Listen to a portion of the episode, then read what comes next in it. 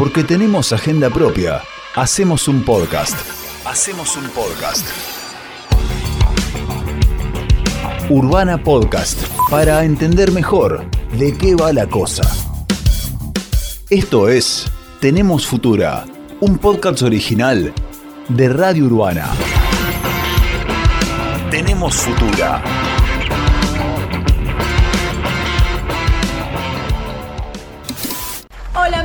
¿Cómo andan tanto tiempo? Les hermanes unidos. Hermanos y hermanes. No, dijo amigues, no, lenguaje inclusivo. No. Es una moda eh, totalmente ideológica. Les indecises son muy pocas. El lenguaje inclusivo está, parafraseando el dicho, en boca de todes. Lenguaje inclusivo, lenguaje no sexista, lenguaje incluyente, lenguaje no binario, lenguaje de género, son algunos de los nombres que recibe entre hablantes, militantes y lingüistas. Pero, ¿cómo definirlo? ¿De dónde surge? ¿Cuáles son sus características? ¿Quiénes lo usan? ¿Para qué? ¿Por qué genera tantas reacciones? En estos minutos vamos a encarar algunas de estas preguntas desde el único lugar que, creemos, aporta al debate. Desde una perspectiva que piensa al lenguaje y a la sociedad como partes inseparables, que se van influenciando entre sí. Es decir, no nos importa si algo está bien dicho o mal dicho, sino si efectivamente es dicho, dónde, cómo y, por sobre todo, por qué. Mi nombre es Beila Palma y esto es Tenemos Futura. Tenemos Futura. Voy a empezar como odio que empiecen siempre las explicaciones, por las definiciones de la Real Academia Española. Esta institución, fundada en 1713 en España, hace años viene sosteniendo que uno de los usos del género masculino gramatical es el genérico, es decir, que refiere tanto a hombres como mujeres. Esto es así porque la esfera pública tradicionalmente perteneció a los varones, por lo cual se codificó la lengua de esa manera. En 2020, tres siglos después, en un informe con respecto a la posibilidad de incluir formas de lenguaje inclusivo en la Constitución española, el director de la RAE insiste sobre el masculino genérico, incluso al punto de llamarlo lenguaje inclusivo, porque incluye tanto hombres como mujeres. Pero ¿por qué es necesario aclararlo? Y al mismo tiempo, ¿por qué hay una audiencia para ver si se incorpora lenguaje inclusivo en la Constitución española? Bueno, porque pasaron cosas. Nos hace repensar un poquito todo a todas y a todes. Eduardo, ¿qué tal? Buenas tardes. Estamos en el Colegio Carlos Pellegrini, es el segundo día de toma. Aquí está Natalia, que va a dialogar con vos en, en, algún minuto más. Natalia es vicepresidenta del Centro de Estudiantes, estaba escuchando. Creo que los diputados, antes que nada, van a tener que plantearse algo que es muy central. Mañana y el jueves, ¿quieren pasar a la historia como aquellos que dejaron que cientos de mujeres y cientos de cuerpos gestantes sigamos muriendo? ¿O quieren pasar a la historia como quienes realmente le escriben y quienes legalizan el aborto? Y... La disputa por la representación y el lenguaje. Para Andrea Menegoto, docente e investigadora de CONICET, el lenguaje inclusivo es un conjunto de acciones lingüísticas concretas promovidas por diferentes colectivos sociales, en especial los movimientos feministas y LGBTIQ, que el Estado tiene la obligación de llevar adelante para evitar las discriminaciones por género. Pero esas acciones lingüísticas se vienen discutiendo desde hace mucho tiempo en todas las lenguas del mundo, no solo en el español. En lo concreto de nuestra lengua, el problema central aparece en el uso del género masculino en sustantivos que tienen el rasgo más humano, es decir, fundamentalmente en todos los sustantivos que se refieren a profesiones, oficios, cargos y relaciones sociales. El sexismo lingüístico surge porque el género masculino en esos sustantivos es semánticamente ambiguo, es decir, tiene dos interpretaciones. Una interpretación específica en la que el masculino se refiere a hombres y otra genérica en la que el masculino se refiere a un grupo de personas sin importar si son hombres o mujeres. Vamos a un ejemplo. Una autoridad escolar le avisa a su equipo docente que a partir de tal fecha los chicos pueden inscribirse en la clase de fútbol. ¿Cómo va a interpretar esa frase el equipo docente? Pues es ambigua. Puede referirse solo a los varones o puede referirse a varones y mujeres. Si nadie lo aclara explícitamente, las chicas también pueden anotarse en las clases de fútbol. La gente se va a ir de la reunión con dos interpretaciones diferentes. Habrá quienes piensen que las clases de fútbol son solo para los varones, interpretación específica, o que las chicas también pueden anotarse, interpretación genérica. Por más que haya quienes repiten frases como no diga los chicos y las chicas porque los chicos nos incluye a todos, el masculino es semánticamente ambiguo y es un arma en las manos de las personas sexistas. Esta intervención sobre el lenguaje viene a poner en primer plano lo que los sociolingüistas vienen diciendo desde hace más de medio siglo. No hablamos todos igual, usamos formas distintas para decir las mismas cosas, y eso les agrega significados. Es decir, no es lo mismo decir galletita que masita. Ahí es el lenguaje el que nos está dando un indicio de de dónde somos. No es lo mismo decir rojo que colorado. Ahí hay una marca, que puede ser consciente o no, de clase. A esto los sociolingüistas llaman variación. Formas distintas de decir la misma cosa. Pero tampoco es lo mismo decir, por ejemplo, pueblos originarios que indios. Ahí la elección es claramente consciente se transmite una visión del mundo. Y con el lenguaje inclusivo pasa algo similar. Es una marca, una huella que deja la persona que habla en su discurso. En este caso, el efecto es disonante, imposible no escucharlo. Y hay quienes dicen que esa es justamente la idea, que si se volviera normal, parte de la melodía del bla bla cotidiano, y no haya cambiado el esquema patriarcal, sería un fracaso. Pero ¿de qué formas de intervención sobre el lenguaje estamos hablando? Bueno, son varias, y ya estamos empezando a escribir su historia. Las primeras acciones lingüísticas inclusivas fueron de reemplazar hombre por persona, una forma simple de evitar transmitir la idea de que solo los hombres podían ejercer los cargos. Otras acciones más llamativas fueron visibilizar a las mujeres y hacer visible la ambigüedad del masculino genérico. Y es así como aparece la necesidad de decir presidenta, tenienta, capitana, coronela, pero también albañila, choferesa y oficiala. Y por eso la primera burla fue que el lenguaje inclusivo era hablar con la A. También llegaron todos los recursos de duplicación. Los chicos y las chicas pueden anotarse en la clase de fútbol a partir de mañana, las chicas y los chicos pueden anotarse a partir de mañana, los y las chicos y chicas, las y los chicos, los y las chicas. Además, aparecieron estrategias útiles para la escritura, pero no para la oralidad, como la barra separando la A y la O, o reemplazar la marca de género por la X o por la arroba, en los casos en los que se quiere dejar clara una interpretación inclusiva. Y finalmente llegó también el recurso de la E. Les chiques pueden anotarse en la clase de fútbol. Esto resultó una manera muy clara y mucho más económica que la duplicación para incluir en la convocatoria también a las chicas. Y así surgió la nueva burla entonces. El lenguaje inclusivo ya no fue hablar con la A, sino hablar con la E. Ahora, una de las cuestiones más interesantes es que con la E aparece también un nuevo significado, aparece una nueva forma y aparece un nuevo significado. La E ya no resulta solo una marca de género válida para incluir a hombres y mujeres, es decir, no solo reemplaza al genérico masculino, sino que también permite que las personas que no se sienten ni hombre ni mujer puedan identificarse específicamente. En esto, el movimiento Ni Una Menos desde 2015 y el debate por la ley de intervención voluntaria del embarazo en 2018 son dos hitos en la difusión del lenguaje inclusivo en la Argentina. Se empiezan a escuchar, sobre todo en los medios, voces que hablan con la E. ¿Por qué se nota tanto? Porque es una intervención sobre uno de los espacios más cerrados de la lengua, la morfología. Para decirlo rápido, las distintas formas de las palabras. Entonces, se introduce en la gramática un tercer género o género indefinido. Y tiene varias ventajas. Primero, permite incluir también a todas las personas no binarias. Y segundo, se puede decir. A muchos nos cuesta, pero se puede hablar de corrido usando la E. Las palabras y las cosas. Pero esto, ¿qué efecto tiene?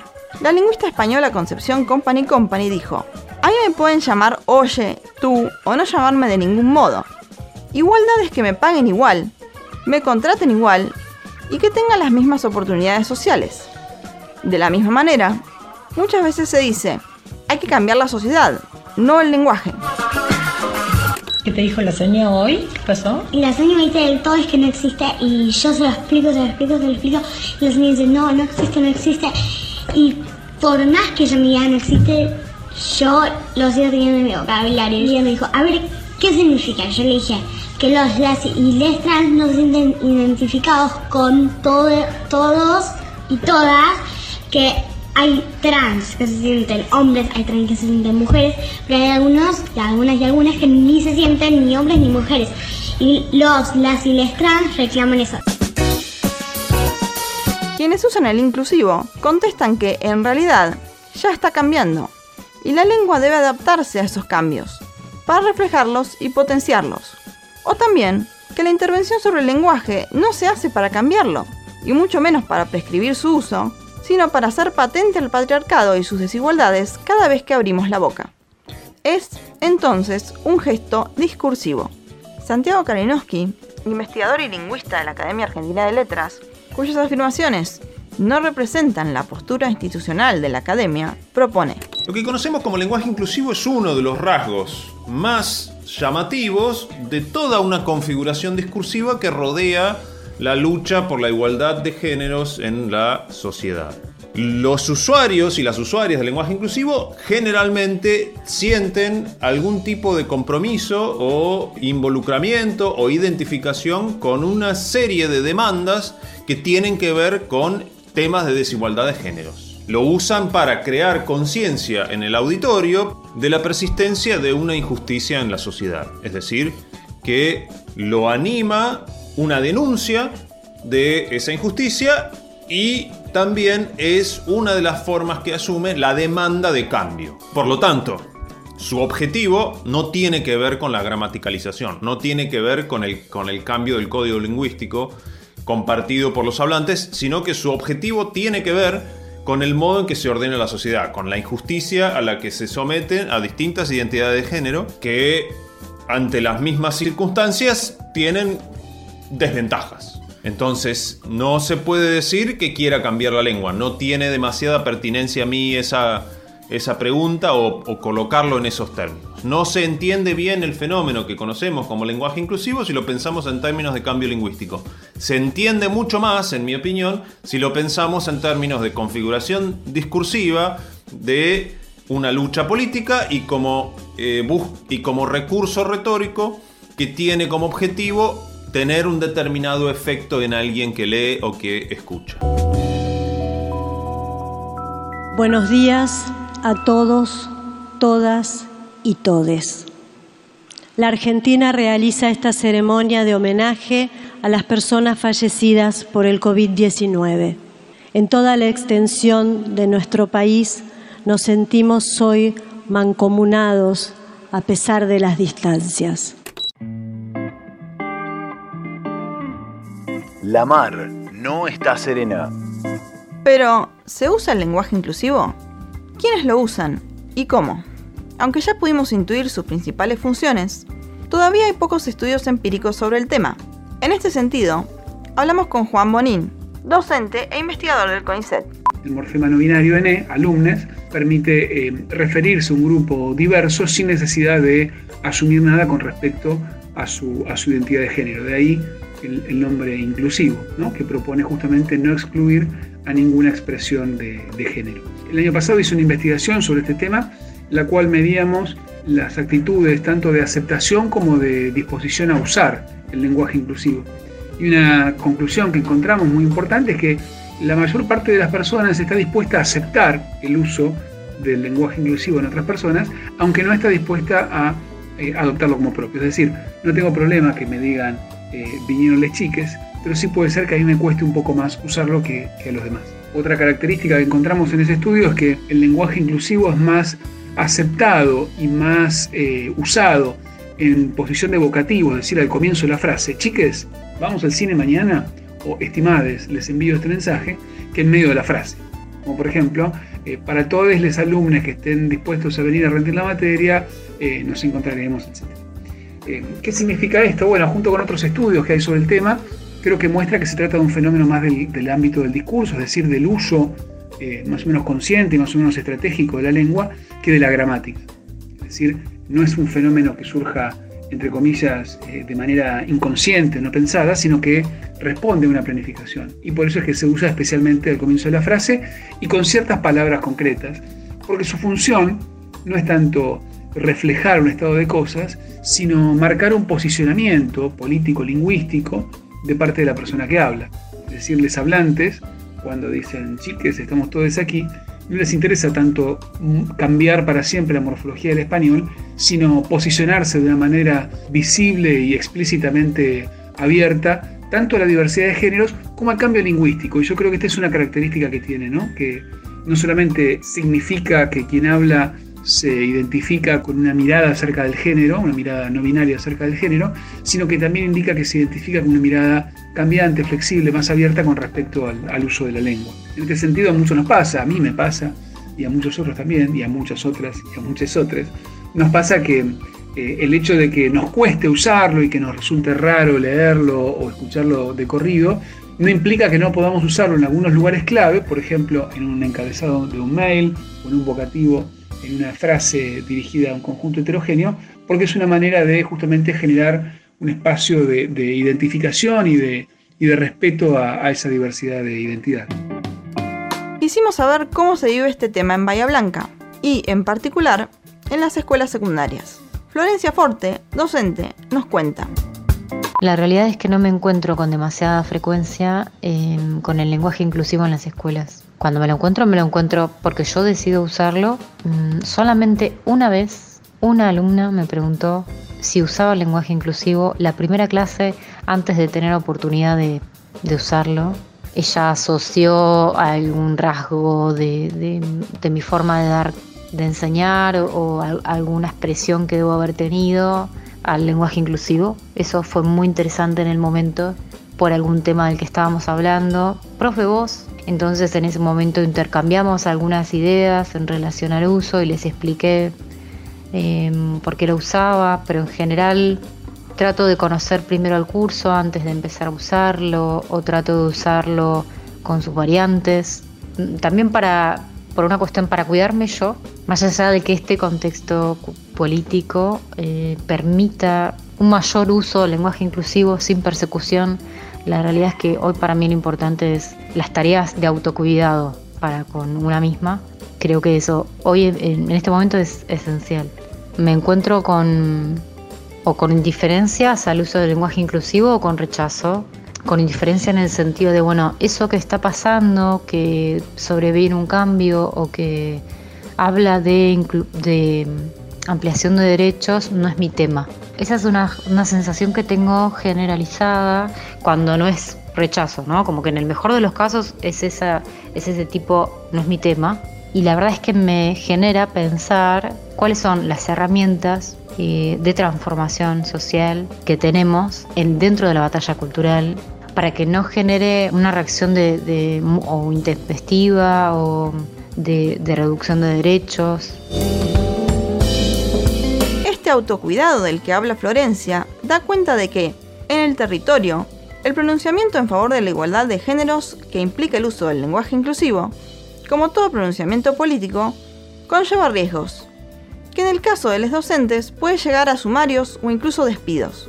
No estamos hablando, a esta altura está claro, de mantener una supuesta pureza del lenguaje, sino de mantener otras cosas, le preguntamos a Santiago Kalinowski también sobre esto. Las reacciones adversas al lenguaje inclusivo, especialmente las más virulentas, tienen que ver, en mi opinión, con la protección de un estado de privilegio. Hay sectores de la sociedad que gozan de un privilegio por el solo hecho de ser varones heterosexuales cis. Cuando escuchan que alguien usa lenguaje inclusivo, esa es como una manera de identificar un actor político que viene a poner en riesgo ese estado de privilegio y por lo tanto es obvio y es natural y es esperable este, que salgan a proteger aquel Estado que los beneficia. Pero la cuestión ideológica no es tan simple. Como dice Juan Bonín, existe una coincidencia que se tiene que dar entre posiciones ideológicas acerca de la sociedad y acerca de la lengua para que alguien tenga una actitud favorable hacia el eh, lenguaje inclusivo. Si una persona está en contra de las innovaciones lingüísticas, pero a favor de los feminismos, está en contra del inclusivo. Si está a favor de las innovaciones, pero en contra de los feminismos, ¿sí? también está en contra del inclusivo. Si está en contra de las dos cosas, también está en contra del inclusivo. Para que cada chico, para cada, cada chica, cada chique, que no lo aprendo todavía. Es una especie de aberración dentro del lenguaje.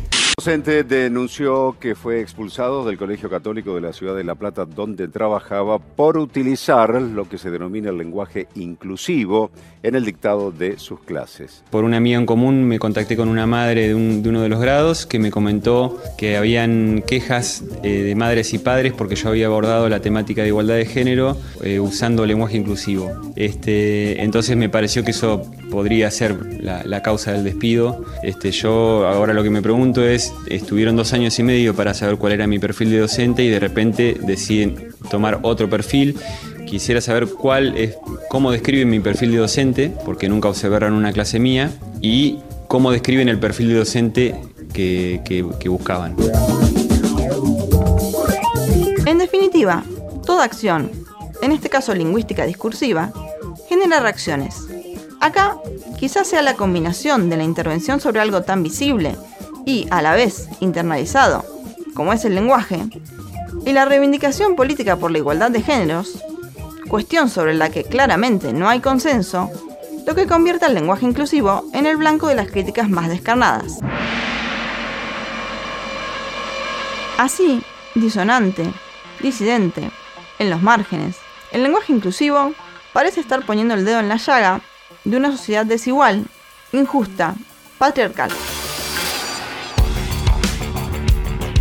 Esto fue un nuevo episodio de Tenemos Futura, a cargo de Beila Palma, doctora en letras por la Universidad Nacional del Sur, donde trabaja como docente y también como investigadora. Es miembro de la red de lingüistas en formación. Le interesa mucho ver cómo se arman los argumentos en las polémicas públicas a favor y en contra de un tema controvertido, como es actualmente el lenguaje inclusivo.